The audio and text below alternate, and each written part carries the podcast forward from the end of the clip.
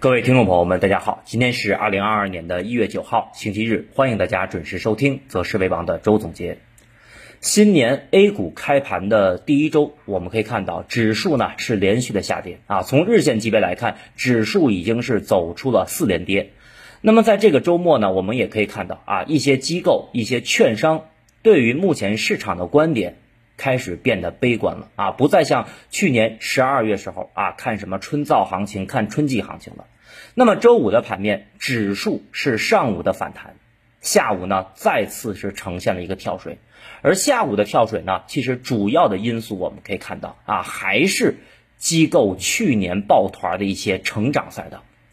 那么我们啊也是在去年的十一月份、十二月份多次提到了啊，成长赛道，尤其是以新能源为首的。啊，这些核心赛道，那么当前应该做什么？高位的获利了结。很明显，目前成长赛道啊，已经是成为了市场的重灾区。那么对于市场整体的走势来讲啊，说实话，新年第一周市场的下跌也超出了我个人的预期啊。所以说周末呢，我也是把市场整体的走势结构，包括行业板块，包括对于未来市场中期的观点啊，重新做了一遍详细的梳理和复盘。然后再一次啊审视了当前市场整体的一个大环境，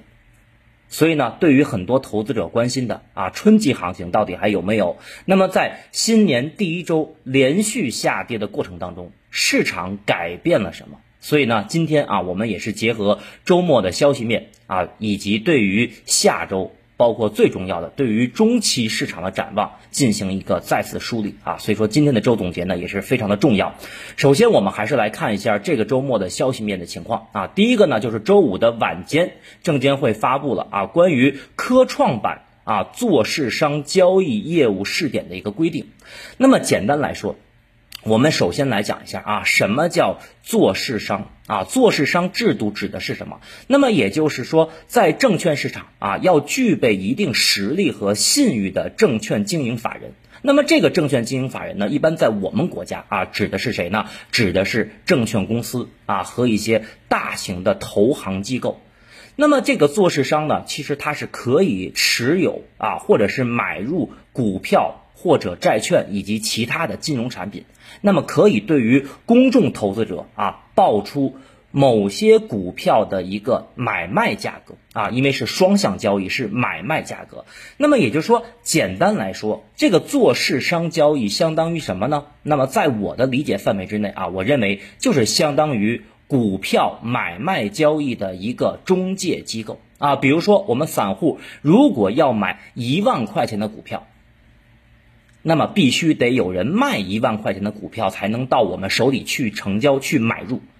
那么以后可能在科创板引入这个做市商交易制度以后，可能就不会出现啊有人卖我们才能买到。那么可能是做市商直接报出卖出的价格，我们就可以按照相应的价格去买入了。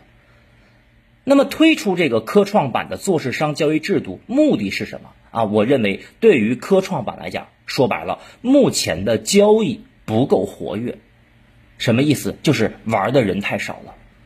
那么管理层呢，对于啊引入科创板做市商交易这个制度，我认为是有意啊激发科创板交易的一个活跃度。所以这块来讲，其实我们也可以看到，最近无论是创业板还是科创板，基本上都是市场的重灾区。所以说，这个规则一旦出来以后，啊，短期我们来看看明天市场的一个反应和盘面的反应，但是中长期来讲，啊，它对于科创板也好，包括对于一些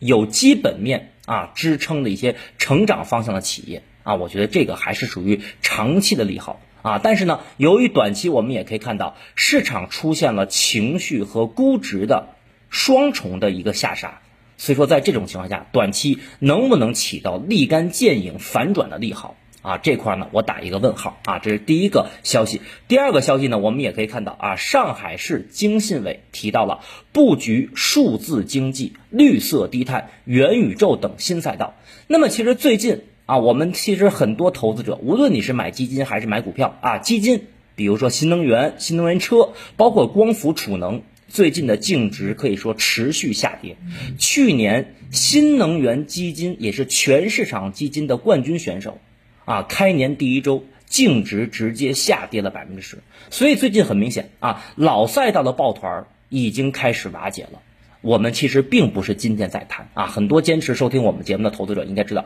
我们从十一月份就在谈，我们说高位保护利润，十二月份我们说了不许碰啊新能源包括成长赛道，当时我们已经左侧看到了风险。那么新赛道，尤其是周四和周五的盘面啊，新赛道我认为已经开始逐步的受到了市场资金的关注。那么上海经济信息化工作党委这个表态是什么意思？啊，我觉得就是对于短线来讲，啊，包括什么数字经济，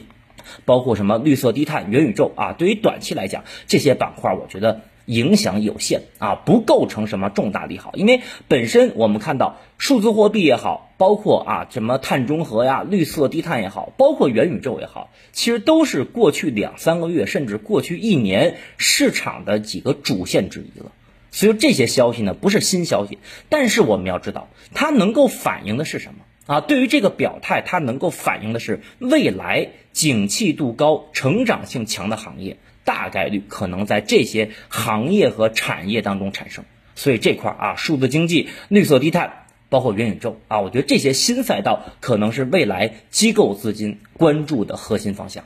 那么第三个啊消息，我们来看一下海外。那么周五的晚间，美国是公布了十二月份的非农数据啊，整体来看是不及预期的，实际是增加了十九点九万人，预期呢是四十四点七万人。我们可以通过数据的对比可以看到啊，基本上十二月份的非农数据是不及预期的一半。主要的原因大家可想而知，就是因为我们看到新的变异病毒奥密克戎的影响啊，包括这个周末我们可以看到，我们国内啊天津呀，对吧？包括深圳啊，那么奥密克戎也开始出现了升级了。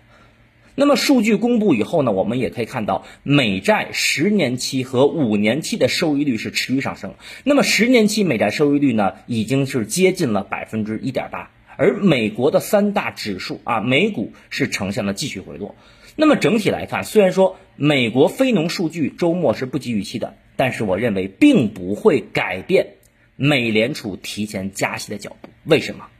啊，因为我们可以看到，本身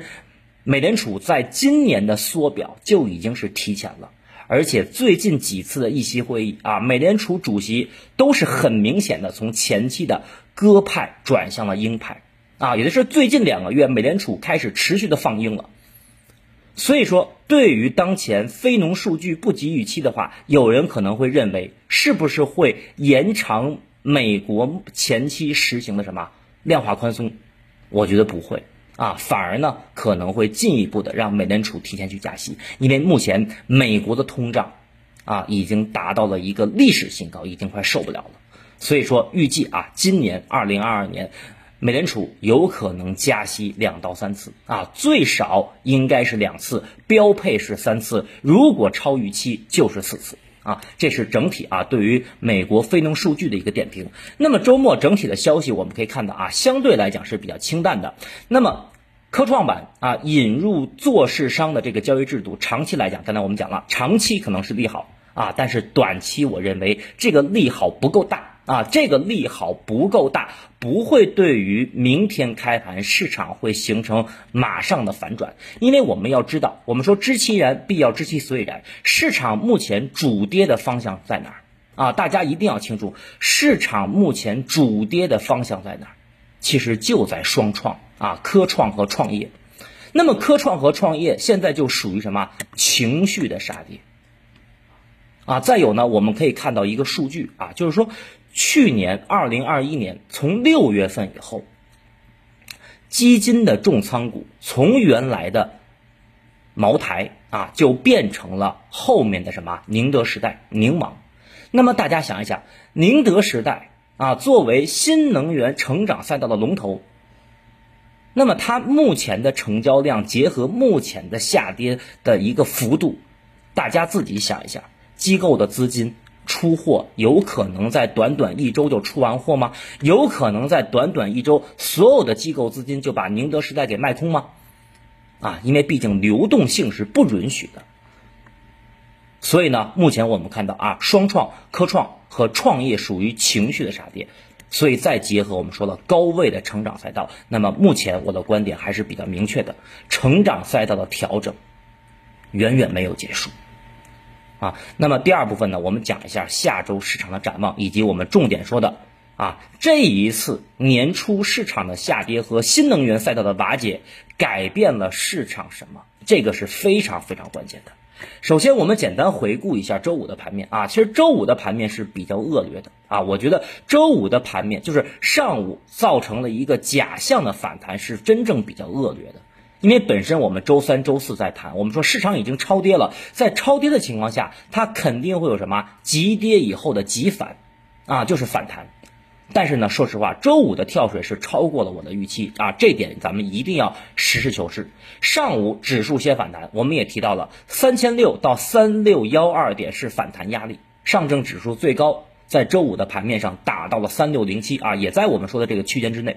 那么下午盘面再跳水啊，跳水就造成了周五收盘两市近三千五百家个股是下跌的。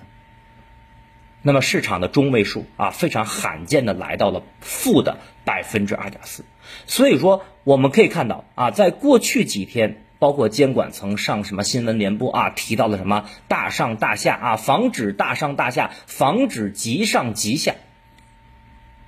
所以当前对于整个新能源赛道的瓦解，我认为对于市场是有隐忧的啊，这一点我是疏忽的，疏忽的是什么？就是我们提前想到了新能源赛道、成长赛道会瓦解，但是没有想到的是什么？新能源赛道和成长赛道会把其他不相关的板块，甚至目前还在底部的板块给拖累。啊，当然了，这是短期的影响。那么从中长期来看，那些在底部的板块，我们说过风水轮流转，它将来可能还会走一个震荡攀升的一个走势。所以说，目前对于新能源来讲，那么肯定很也有很多人会有疑问：新能源赛道后面会不会有反转？大家想一想，去年啊，也就是二零二一年一月份，我们可以看到当时的核心资产，当时的毛指数构筑高位以后，在高位筑顶以后，开始出现了持续下跌，到去年年底，二零二一年年底调整了整整一年。那么当时我们谈什么？我们说当时对于这些核心资产，对于这些毛指数啊，已经没有新鲜血液的注入了，也就说没有资金在后面去承接了。那么它的下跌肯定是持续的。那么对于现在新能源，对于现在成长赛道也是一样的，后面的基金募集很困难，对吧？包括市场对于新能源目前整个大方向的观点，可能会有一个重新的认识和重新的改变。所以大家也可以想象，就是后面整个新能源方向，它的新鲜血液还有多少？啊，这块是我们投所有投资者，我认为当下要思考的一个问题。再有呢，如果发生了啊这种持续踩踏，那么对于整个市场，我觉得是不太好的。但是呢，我们话说回来，我们可以看到啊，就是在周五的盘面上，你看到外资。收盘全天还是净流入了九十五亿，啊，也是新年以后这四个交易日单日流入最多的一次。说明什么？就是我想告诉大家，虽然新能源赛道目前瓦解了，成长赛道目前瓦解了，那么通过外资的净流入，我们可以看到，其实 A 股市场的基本面啊，基本面并没有出现利空和恶化。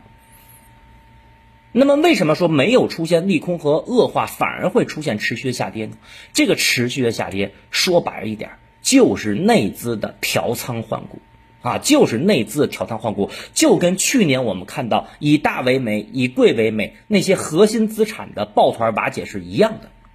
说白了叫什么？我们用一个当下啊社会上的名词来形容，就是什么内卷啊，就是内卷。而资金我们可以看到，目前的调仓换股也拖累了什么其他板块，啊，这块我们说了也是超出我们个人预期的，所以我们可以看到啊，在周五收盘，市场下跌的家数超过了三千五百家，但是跌停的家数，有人说了，新年这四天以后市场是股灾，大家但是大家可以看到，跌停的家数只有二十多家，所以我认为当下啊不是股灾，大家也没有必要过度的悲观。就是你一定要认清楚，就是我们的节目为什么从去年二一年上半年开始，我们就把指数分开去讲，我们就把市场的风格分开去讲，而不再像两三年以前只讲指数。大家还记得我们在八月份就说过，看指数投资的时代已经什么一去不复返了。所以说，对于周五的盘面，虽然说三千五百多家个股下跌，但是跌停的家数也只有二十六家，就说明市场目前完全没有到我们所有投资者啊过度悲观、过度看空的时候。只要你把握好市场的主线、市场的大方向就可以了。好，下面呢，我们先来讲一下指数啊，平台下方的第三张图啊，上证指数的日线。通过日线，我们可以看到，周五啊，指数是冲高回落的。指数的冲高回落呢，主要是打到了上方五日线的压力。那么从本质上来讲，我们说了，周五下午指数的跳水，主要的原因是因为什么？双创下跌的拖累啊，双创下跌的拖累。那么这块还是看什么？成长赛道，成长赛道的一个抱团瓦解，是导致指数走坏的主要原原因之一。那么周五盘面上，其实细心的投资者也可以发现啊，大金融。包括部分的价值方向，比如说家电，啊这块的表现是相对强势的。所以说，对于上证指数来讲，我觉得大家没有必要当前过度的悲观。毕竟你从技术面来看，虽然说目前五日线、十日线已经向下死叉，但是下方依然有半年线和年线的支撑。而且上证指数从前期的三三四八点以来的这个红色的上升趋势线啊，在这张图中大家可以看到，红色的上升趋势线依然没有失守。所以呢，我认为中期角度上证指数啊，我依然维持它是一个震荡上行的观点。再有一点，就是中期。上证依然会强于创业板啊，这个观点不是今天说了，早在两个月之前我们就谈过。那么对于短线来讲啊，我认为上证指数本轮极限的调整支撑位啊，极限的调整支撑位应该是在三五三零点附近啊，三五三零点附近，也就意味着上证指数从三三四八点以来上升趋势线的一个上轨支撑啊，这块呢大家一定要紧盯三五三零点附近的支撑啊，这是我对于上证指数的观点。那么下面这张。图比较重要的啊，也是今天我们周总结着重想给大家去分析、去梳理的一块内容了。什么呢？就是平台下方的第四张图啊，创业板指数成立以来的周期规律。这个周期规律呢，其实我们在很早，大概在三年前的时候啊，最早我们在喜马拉雅平台做节目的时候，最早三年前我们在喜马拉雅平台是讲过的。什么规律？通过这张图我们可以发现。创业板指数成立以来，它是有周期规律的，而且这个周期是非常明显的。我们可以看到啊，创业板从成立，就是从两千零九年的年底成立到现在，大概是在走了四个周期，而这四个周期前两个周期。一个是下跌周期，一个是上涨周期，对应的天数和交易日都是在六百一十天左右。比如说，我们可以看到，创业板从二零零九年年底成立到二零一二年的十二月初，最低点当时是跌到了五百八十五点，那么创业板指数当时是用了六百一十个交易日。那么第二个周期呢？从五百八十五点的最低点涨到了二零一五年牛市的四千点，创业板指数用了六百零七个交易日。所以我们可以发现，前两个周期创业板的下跌和上涨周期对应的天数应该都在六百一十天左右。好，那么第三个周期，也就是说从二零一五年牛市的四千零三十七点跌到了二零一八年十月中旬的幺幺八四点。用了八百二十六天，那么有人会说了，第三个下跌周期为什么会超过六百一十天？原因是什么？原因大家还记得，二零一八年当时是因为什么？贸易摩擦啊，川普刚上台，小红小美的贸易摩擦就延长了创业板指数的下跌周期。再有呢，我们可以算一下啊，如果说从二零一九年一月四号。上证指数对应的最低点二四四零点开始算的话啊，从二零一九年一月四号开始算创业板的话，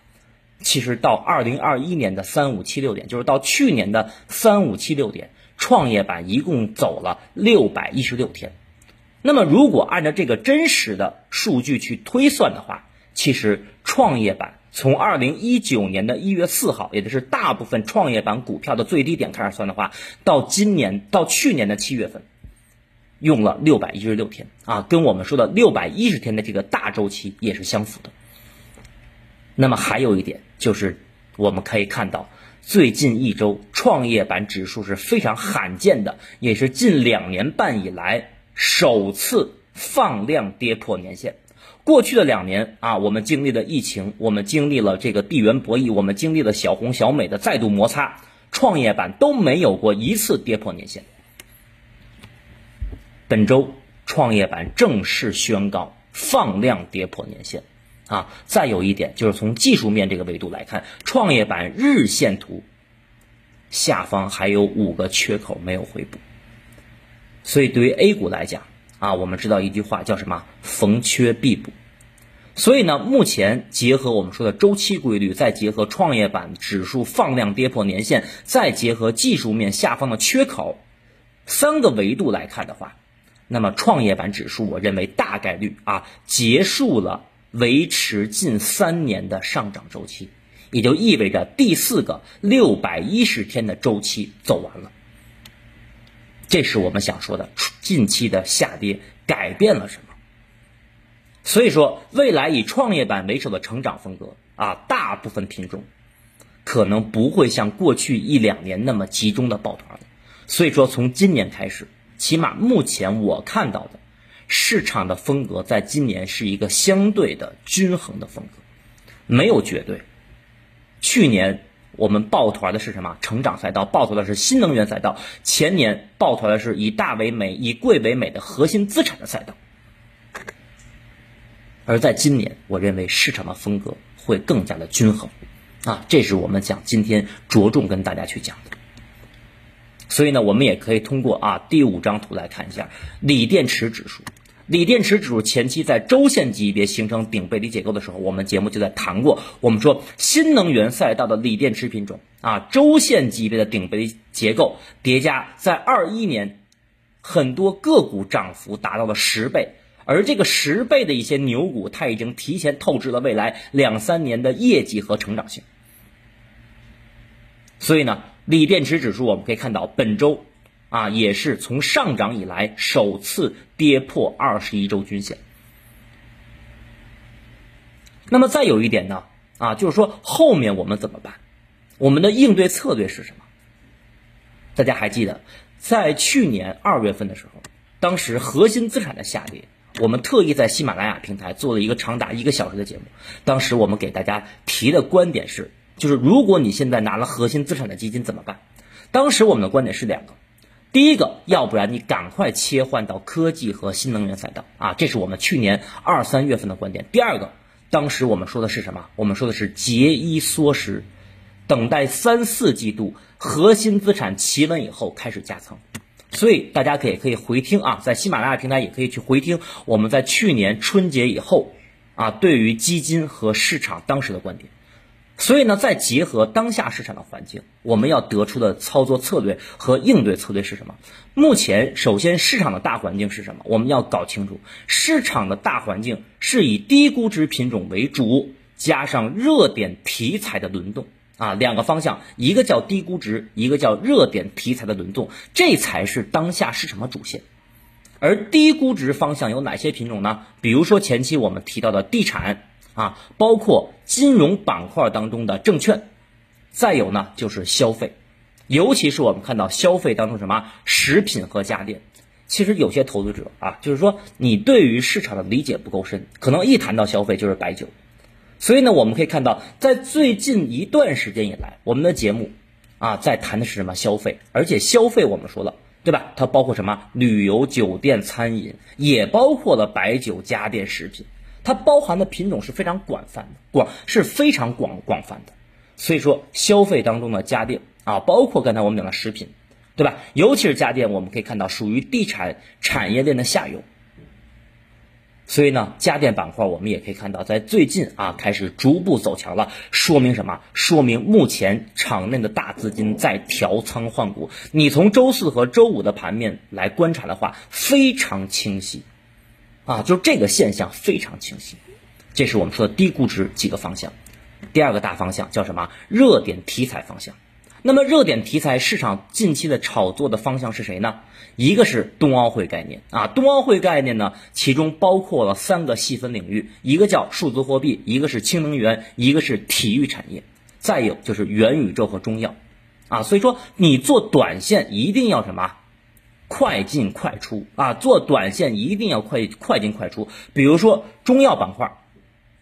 本周三、周四啊很强势，但是我们可以发现。中药板块在周四的尾盘是出现拉升了，周五开盘直接低开低走，而且从指数上来看，中药指数直接走出了阴包阳，说明什么？说明目前以新能源赛道为首的这些行业板块的瓦解，把这些游资、把这些题材带的也是非常什么？非常节奏非常的快啊，基本上就是什么？一天一个板块，一天一个题材。再有一点就是我们看到，在本周啊开始崛起的新题材，以中药板块延伸的幽门螺旋杆菌概念啊，幽门螺旋杆菌概念这个概念呢，我觉得概念本身不大，容纳的资金也是比较小的，所以说也是适合做短线的快进快出。再有呢就是元宇宙，元宇宙呢其实之前我们讲过，它相关的和包含的行业板块非常多，所以我觉得元宇宙。啊，未来一到两年我们都可以持续去关注，但是你一定要把握好节奏，因为元宇宙这个板块本身它弹性比较强。第二个就是它相关的板块和产业是比较多的，所以呢，它能够容纳较大的资金啊，能够容纳较大的资金量。那么基金啊，我觉得下阶段的应对策略，首先跟我们在去年二一年春节以后的观点是如出一辙，成长赛道。包括新能源的锂电池、光伏储能，还有新能源车，啊，也就是说，去年涨幅最大的这些行业板块，如果你现在持有了新能源赛道，包括成长赛道这些基金品种的话，那么我觉得，如果你目前还有利润，啊，还有利润，比如说像我们前两天讲的，你最高的时候挣了百分之五十，现在只剩百分之二十了，那么反弹你该不该离场？啊，反弹你该不该离场？那么新能源赛道什么时候会有反弹呢？啊，具体的时间，我觉得所有人都不好去预判。但是我认为，在一月底啊，市场开始陆续的公布年报以后，新能源赛道应该会有反弹，但是反弹大概率也不会是反转，因为什么？目前中线的趋势和人气都已经走坏了。包括刚才我们讲的啊，后续没有新的承接资金了，没有新的承接资金了。那么如果说你在十二月份高位接手了新能源，接手了接盘了这种成长赛道啊，当时呢也没有听我们的节目，也没有认真思考我们的观点，高位接手了接棒了新能源怎么办？我觉得只能用时间换空间的，啊，只能用时间换空间的。好比去年一二月份啊，高位接盘的核心资产，持续调整了一年，所以呢，我认为对于目前成长赛道、新能源赛道的中期调整，远远还没有结束。那么再有一方面，就是基金下阶段要关注哪些方向，具体做哪些方向，我的观点仅供参考啊，仅供参考。首先，我觉得第一个方向就刚才我们讲的估值修复的行业，比如说消费、地产、金融。啊，以及部分的低估的核心资产，大家也可以翻一翻一年前啊各个券商列出的哪些上市公司能够构成毛指数和核心资产和行业龙头啊，目前跌幅比较大的、估值比较便宜的这些品种，我觉得在今年是有机会的。这是第一个方向，第二个方向就是以新科技为主的什么元宇宙。通信、计算机，啊，这些行业，我觉得未来可能会贯穿市场一到两年，啊，但是呢，节奏，大家注意，因为弹性比较强，节奏不太好把握，啊，节奏不太好把握。就好比十月份，去年十月份，所有的媒体，啊，开始攻击元宇宙，开始说炒作，对吧？现在呢，啊。不光是我们看到世界的龙头，世界各个企业的龙头，包括国内的一些龙头企业，开始进军元宇宙了。一些地方的啊政府也开始什么布局元宇宙，所以这块呢，我觉得大家可以深度的去挖掘一下。好，下面呢，我们简单做一个总结啊，从年初以来，二零二二年市场的四连跌，我觉得基本上可以判断，以成长赛道为首的新能源方向，大部分品种是构筑了中长期的顶部。所以目前来讲，如果说你非要去撞南墙，啊，想把南墙去撞倒，非要在现在去抄底新能源，我们也绝对不拦着。但是我的观点还是很明确，新能源赛道刚开始下跌，目前谨慎抄底。再有呢，对于后面创业板的走势，我认为也会形成拖累啊。刚才创业板的观点我们详细的去讲了，而低估值的消费、地产、金融和基建。啊，消费、地产、金融、基建，我觉得在慢慢崛起，叠加我们说的新科技方向的什么元宇宙，所以目前我觉得是什么宜早不宜迟，要尽快的切换，千万不要再后知后觉了。然后今年啊做到什么均衡配置，也就是说，如果你光买消费行不行？我认为不行。你光买地产行不行？不行。一定要，如果你是一个中长期的稳健型的投资者，一定要做到什么均衡配置，啊，这才是什么当下的出路。好，以上啊就是关于周末消息面的汇总，以及对于下周市场的展望。最后感谢大家的收听和支持，我们明天周一再见。